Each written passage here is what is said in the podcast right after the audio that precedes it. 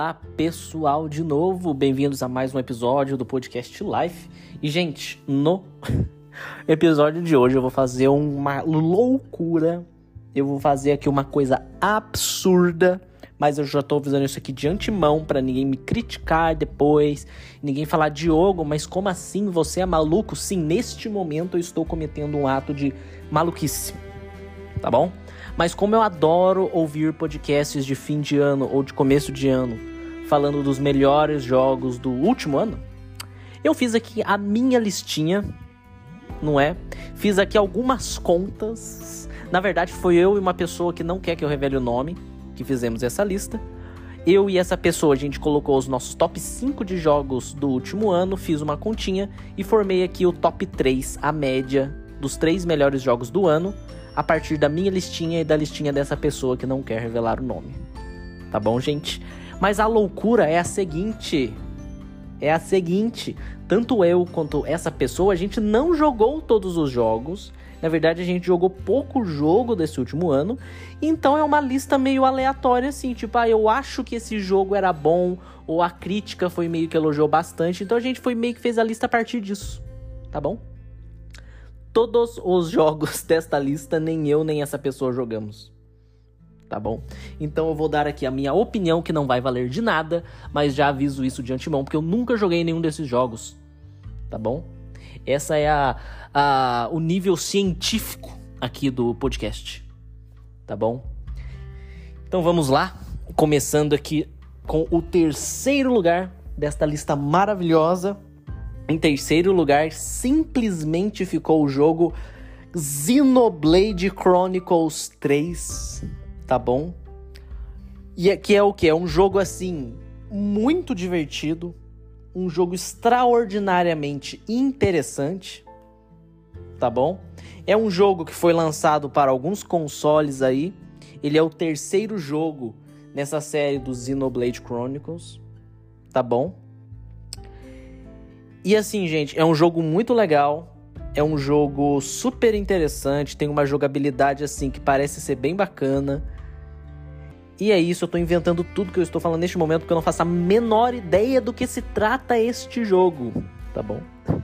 Não faço a menor ideia do que se trata este jogo. Esse jogo só ficou aqui no top 3 por causa dessa outra pessoa que colocou na lista dela mas eu não faço a menor ideia do que se trata esse jogo, tá bom? Já ouvi falar de Xenoblade Chronicles, já ouvi falar de Xenoblade, mas de novo não faço a menor ideia, acho que é um RPG se não me engano, mas se não for também não faço a menor ideia, tá bom? Mas como ficou aqui em terceiro lugar, recomendo vocês jogarem porque deve ser muito interessante, tá bom? Em segundo lugar, gente, deu um empate triplo em segundo lugar, tá bom? Em segundo lugar, no top 3 dos melhores jogos de 2022, ficou Pokémon Scarlet and Violet, eu acho que é assim que chama, né? Pokémon Scarlet and Violet, jogaço, um mini RPG, tá bom? Esse termo nem existe, mas eu tô usando aqui existiram. Esse eu acho que já deve ser o 39 jogo desses de, jogos do Pokémon, que é tipo Scarlet, Violet, Fire, Ice, sei lá se deve ter isso aí, mas Fire, não sei o que, Moon and Sun, não tem uns negócios assim. E assim, agora sendo bem honesto, eu não sei a diferença deste jogo para os outros Pokémons que vieram antes. Não sei se ele adicionou muita coisa. Não sei se é esse que o pessoal ficou zoando que um Pokémon era tipo um carro, alguma coisa assim, um pneu, sei lá o que, que era. Mas são jogos que o pessoal elogia muito, são jogos muito divertidos. E agora sim, eu, de novo, eu tô sendo honesto, tá, gente? Nunca joguei, porque como eu disse, nunca joguei nenhum jogo dessa lista. Mas, enfim, né? Pokémon, Pokémon. O pessoal gosta dos jogos do Pokémon. Mesmo os jogos que o pessoal não gosta muito, o pessoal ao mesmo tempo gosta. Pessoal joga, porque assim, porque é divertidinho, né? Os jogos normalmente que são lançados para Nintendo, né? Costumam ser divertidos. Então tá aí, em segundo lugar, e o segundo jogo que está em segundo lugar é simplesmente God of War Ragnarok. Pasmem, ele ficou em segundo lugar nessa lista. Uh, que eu também não joguei, mas pelo por tudo que eu vi, parece que é um jogo maravilhoso. É um jogo muito bom. Muito, muito bom. Ele dá uma finalização para a história muito interessante. E de novo, eu nunca joguei, tô falando isso a partir das críticas que eu vi, porque esse é um jogo que eu sim fiquei de olho, mesmo nunca tendo jogado. Gráficos belíssimos, jogabilidade melhorada, uh, a partir uh, comparando com o primeiro jogo. Enfim, gente, tudo de bom. God of War Ragnarok, roteiro muito bom também. O pessoal comentou que o jogo tá maior que o primeiro, tem mais coisa para fazer, que as missões secundárias também parecem são muito interessantes, não são essas missões genéricasinhas. Tem mais reinos pra gente visitar. O Kratos tá lá, o Atreus tá lá também, tá muito louco. E é isso aí, gente, segundo lugar.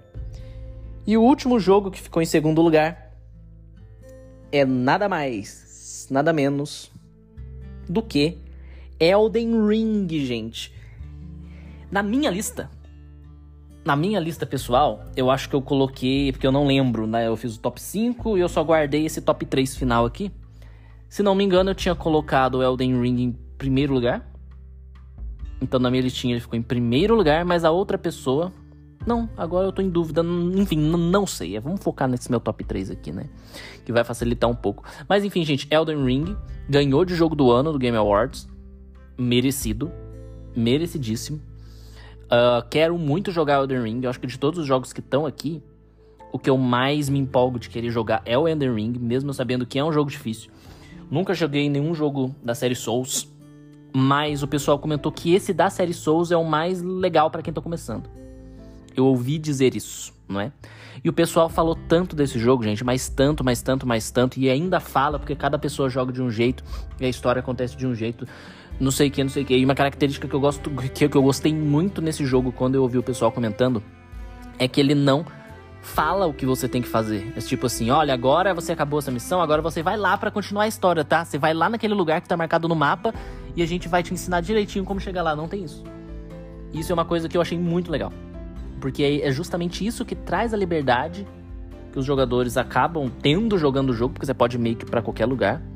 E traz também essa diferença na, na jogatina de cada pessoa. Isso é muito louco. Isso é muito louco. E o mundo também é gigantesco, pelo que o pessoal fala.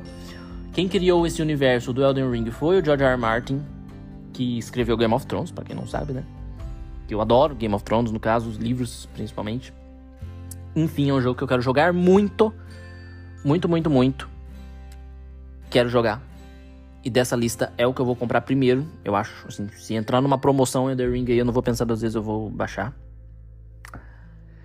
E finalmente, gente, em primeiríssimo lugar. Em primeiro lugar, sem ter empatado com nada, o que quer dizer muita coisa, né? Em segundo lugar, ficou três empatados, ok.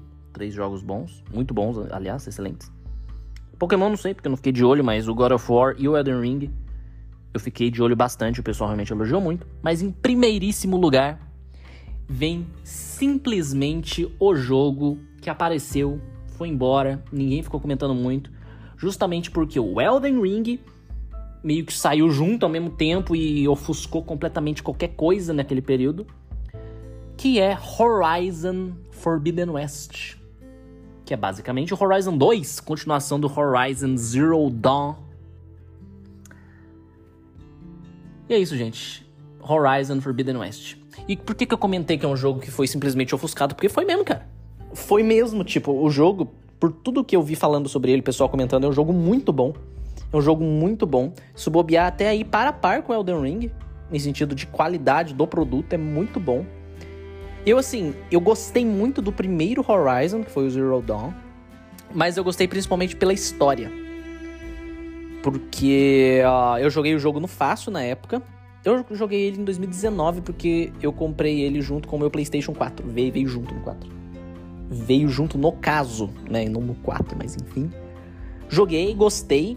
Mas acontece que normalmente jogo action RPG eu não tenho muita paciência de jogar. Eu começo a ficar meio ansioso porque eu quero ver a história do jogo, sabe? Pra vocês terem uma ideia melhor, eu prefiro muito mais jogos com foco em história, tipo The Last of Us, do que esses action RPG, sabe? Que dá muita liberdade pra gente fazer muita coisa.